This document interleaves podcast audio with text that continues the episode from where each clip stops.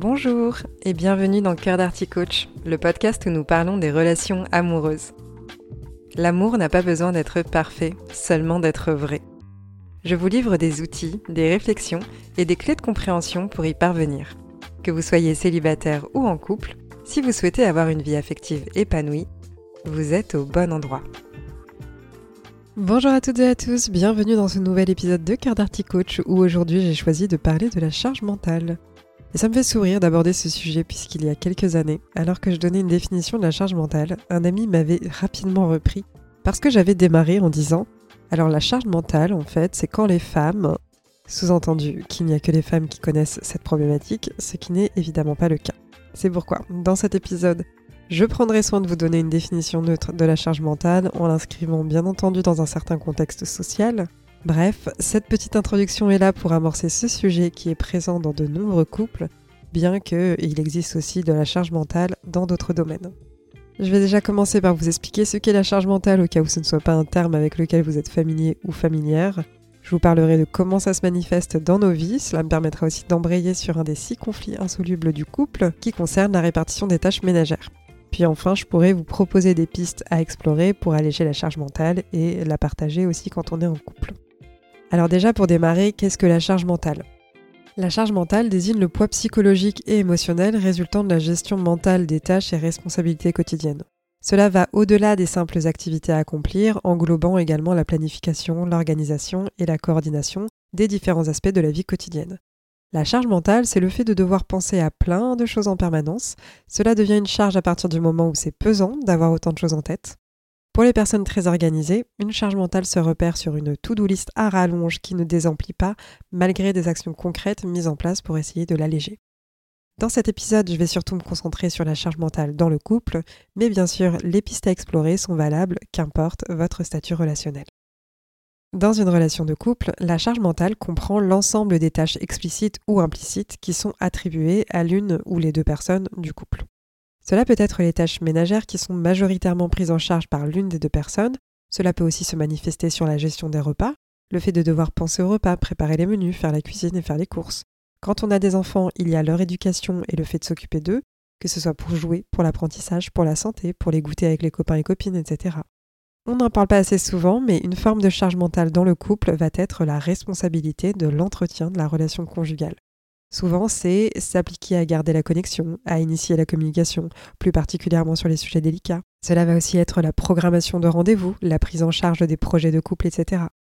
Une charge supplémentaire qui peut s'ajouter, avec cette charge mentale, va être la pression que l'on s'impose à vouloir, entre guillemets, assurer sur tous les plans. Être un bon ou une bonne partenaire, être un bon parent, avoir un logement bien rangé, réussir sa carrière, être un bon ou une bonne amie, avoir de belles relations avec sa famille, prendre soin de soi et de sa santé. Vous voyez, c'est vraiment quelque chose de multifacteur. La charge mentale est souvent associée aux femmes en raison des rôles traditionnels de genre qui sont assignés aux hommes et aux femmes depuis de nombreuses années. Vous le savez très certainement, mais historiquement, les femmes étaient au foyer, elles étaient responsables de la bonne tenue de celui-ci, mais aussi de l'éducation des enfants, pendant que l'homme, de son côté, était chargé d'apporter la sécurité matérielle et financière du foyer. Cette division des rôles a créé une dynamique où les femmes étaient chargées non seulement des tâches physiques, mais aussi de la planification mentale associée à ces responsabilités. Même si aujourd'hui les codes de relation évoluent et que de plus en plus de femmes occupent des postes professionnels et contribuent de manière significative aux revenus du foyer, la charge mentale persiste souvent en raison de plusieurs facteurs. En somme, la charge mentale peut affecter n'importe qui, indépendamment du sexe. Elle peut émerger de multiples domaines tels que le travail, la famille, les relations personnelles, et celle-ci, elle va entraîner en fait un stress, une fatigue mentale et émotionnelle. Il y a ainsi un équilibre à trouver dans la répartition de la charge mentale et aussi la reconnaissance de son existence pour le bien-être d'une relation de couple ou tout simplement la relation qu'on va avoir avec soi-même. Ce qui me semble important à prendre avec des pincettes est que sur la charge mentale, le ressenti de celle-ci nous est propre. Il y a une enquête qui avait été réalisée en 2017, il me semble, par rapport à ce sujet, et le résultat qui ressortait est que 8 femmes sur 10 considèrent souffrir d'un excès de charge mentale. Par rapport à ça, je pense que c'est important de préciser qu'on n'a pas tous la même énergie, la même disponibilité et la même propension à prendre en charge certaines choses. Je vous dis ça non pas pour minimiser la charge mentale que vous pouvez avoir, au contraire, mais plutôt pour avoir une vision d'ensemble. Par exemple, cas utopique, Un couple partage à 50-50 l'ensemble des tâches ménagères. Malgré cette répartition, l'un ou l'autre des partenaires pourrait être sujet à de la charge mentale. Parce que personnellement, je me rends compte que depuis que je travaille à mon compte, ayant une charge mentale importante dans mon travail, je n'ai plus la même capacité et la même disponibilité que j'ai pu avoir par le passé pour une charge mentale qui serait associée au couple. La charge mentale en termes de ressenti n'est pas la même quand on passe de 0 à 1 enfant, ou même de 1 à 4 enfants. Ce n'est pas la même en termes de ressenti quand on change de travail, quand on prévoit un déménagement, quand il y a un bouleversement dans notre vie, tout simplement. Il y a plusieurs facteurs qui font que celle-ci continue à être dans une répartition inéquitable dans les couples. Cela peut être des normes sociales, des habitudes établies non revisitées, une communication et des attentes non explicitées, ou même une forme d'inertie culturelle. Je vais vous donner des exemples de comment se manifeste subtilement la charge mentale. La charge mentale, ça peut être quand l'école des enfants choisit d'appeler la mère plutôt que le père, même si c'est ce dernier qui est mis en premier contact à tenter. La charge mentale, ça peut être des phrases. Ça peut être Chérie, je vais cuisiner. Est-ce que tu peux me dire où est rangé le sel? Je vais mettre la table. Où sont les assiettes On a quoi de prévu déjà le week-end prochain? Il y a Bidule qui nous propose de partir en vacances. Est-ce qu'on est disponible? Dis-moi, c'était quand la dernière fois où je suis allée chez le dentiste? Est-ce que tu sais où est rangée ma chemise préférée? Dans ces exemples, vous voyez, généralement, ça part de bons sentiments et d'une bonne intention. Mais la personne, en fait, se repose beaucoup sur l'autre pour penser à sa place, pour retenir où sont rangées ses affaires, pour se souvenir de l'emploi du temps pour deux, pour avoir en tête les éléments de santé de l'autre, etc. La charge mentale peut aussi être le fait de devoir systématiquement verbaliser et formuler des demandes pour obtenir un accomplissement partagé des tâches.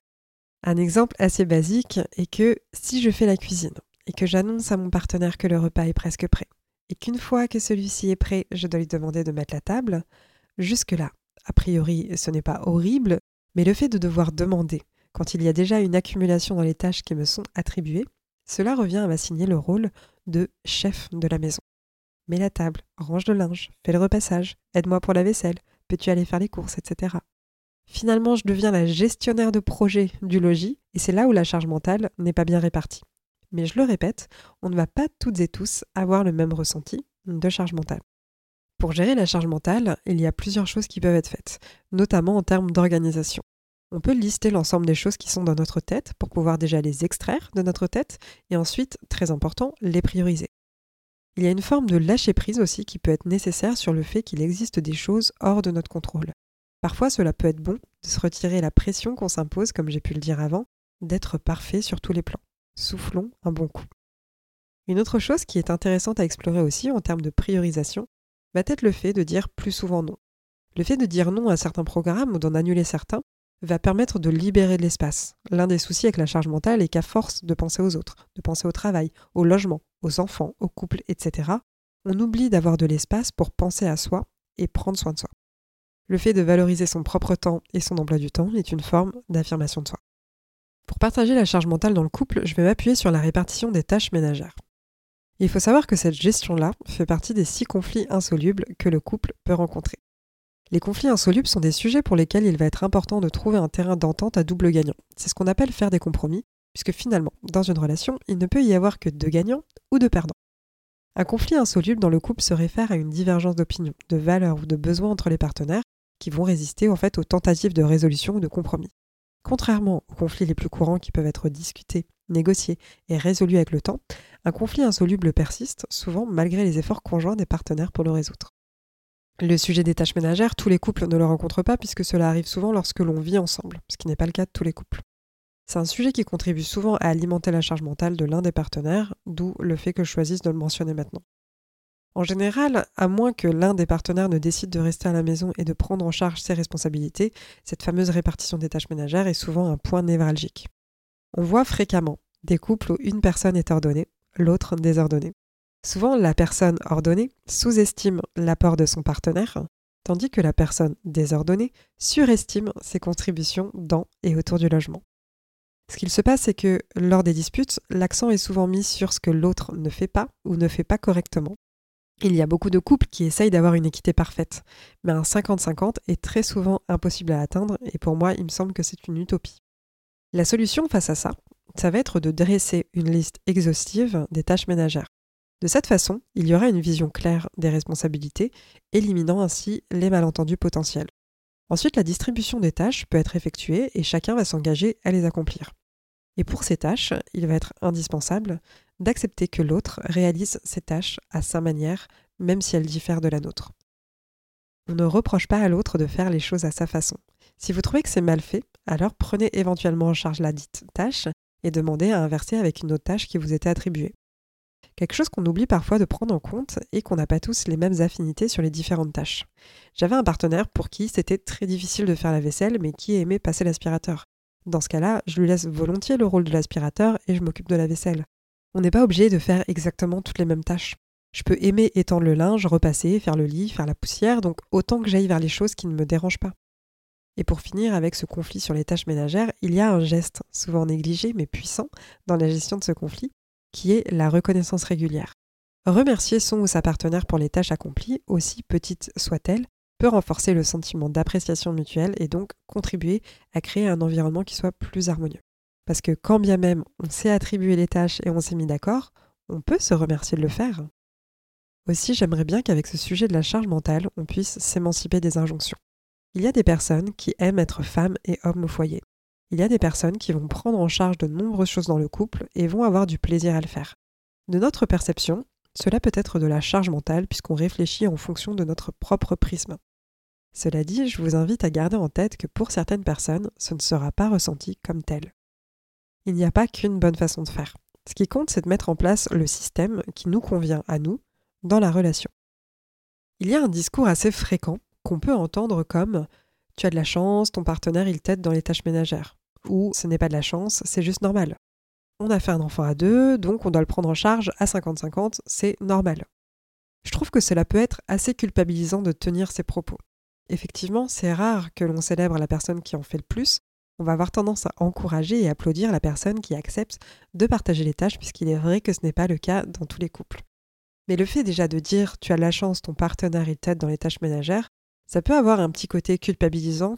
Si on n'est pas satisfait de la répartition qu'on a, on peut avoir tendance à minimiser du coup notre besoin de retrouver plus euh, d'équité et de stabilité dans la relation, parce qu'on va se dire bon bah c'est vrai, c'est pas tout le monde qui est prêt à le faire, j'ai de la chance quand même qu'il en fasse un peu, donc je ne vais pas demander plus.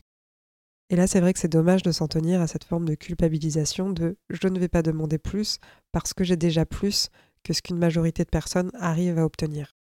Ce qu'il faut vraiment trouver, c'est une forme d'équité qui convient à notre relation. De là à dire par contre que c'est juste normal que la personne nous aide et qu'on partage tout à 50-50, je trouve que ça par contre, ça rajoute une injonction sur une injonction. En fait, on va toutes et tous essayer de construire des modèles qui fonctionnent pour nous. Donc la normalité n'a pas nécessairement besoin d'être brandie. Évidemment, si c'est source de souffrance, on s'en occupe dans le couple. Il est primordial de rétablir une équité et de trouver des compromis. Mais il y a des personnes qui vont adorer avoir l'ensemble des tâches ménagères ou s'occuper majoritairement des enfants sans avoir besoin qu'on vienne leur dire qu'elles devraient fonctionner différemment parce que la normalité veut que le partage soit à 50-50. De même, comme je le disais juste avant pour les tâches ménagères, je pense que dans le couple, c'est important de se remercier, de s'encourager et de se valoriser des deux côtés. Je me souviens d'ailleurs d'une conférence où un homme avait pris la parole en disant justement Notre enfant, on l'a fait à deux, c'est juste normal que je le prenne en charge et que je quitte mon travail aussi s'il y a un problème et qu'il faut aller le chercher. La réaction de la salle avait été de l'applaudir. Je me souviens très bien de ne pas avoir applaudi et d'avoir été perplexe. Aujourd'hui, ça me fait sourire d'y repenser puisque c'est plus rare que sur ce type de prise de parole, une femme se fasse applaudir avec le même propos. La norme sociale a l'habitude qu'elle le fasse, et de manière générale, on n'est pas surpris d'entendre ce propos venant d'une femme. Mais finalement, je me dis que si le fait d'être applaudi et encouragé de cette manière permet à certains ou certaines de se mettre en route, pourquoi pas, et tant mieux. Je vais ainsi vous inviter à valoriser ce que vous trouvez positif et de manière très générale autour de vous, aussi anodin que cela puisse paraître. On a naturellement tendance à relever le négatif, alors on peut aussi essayer de changer le monde en cultivant le positif. En tout cas, ce qui est sûr est qu'on a encore du chemin à faire sur de nombreux sujets de société. Ça n'avance pas forcément aussi vite qu'on le souhaiterait, mais ça avance. Désormais, pour votre couple, j'imagine que vous avez des pistes pour partager cette charge mentale. En tout cas, j'espère que j'étais assez claire dans mes propos. Si la communication est compliquée ou que ces sujets ne se résolvent pas, C'est dans des cas comme ça qu'il peut être intéressant de faire appel à une personne externe, que ce soit moi pour du coaching amoureux, ou des accompagnements, ça peut être de la thérapie, du conseil conjugal, plein d'autres choses. Je vous souhaite de passer une très belle journée, j'espère que cet épisode vous a plu, et je vous dis à très bientôt dans un prochain épisode.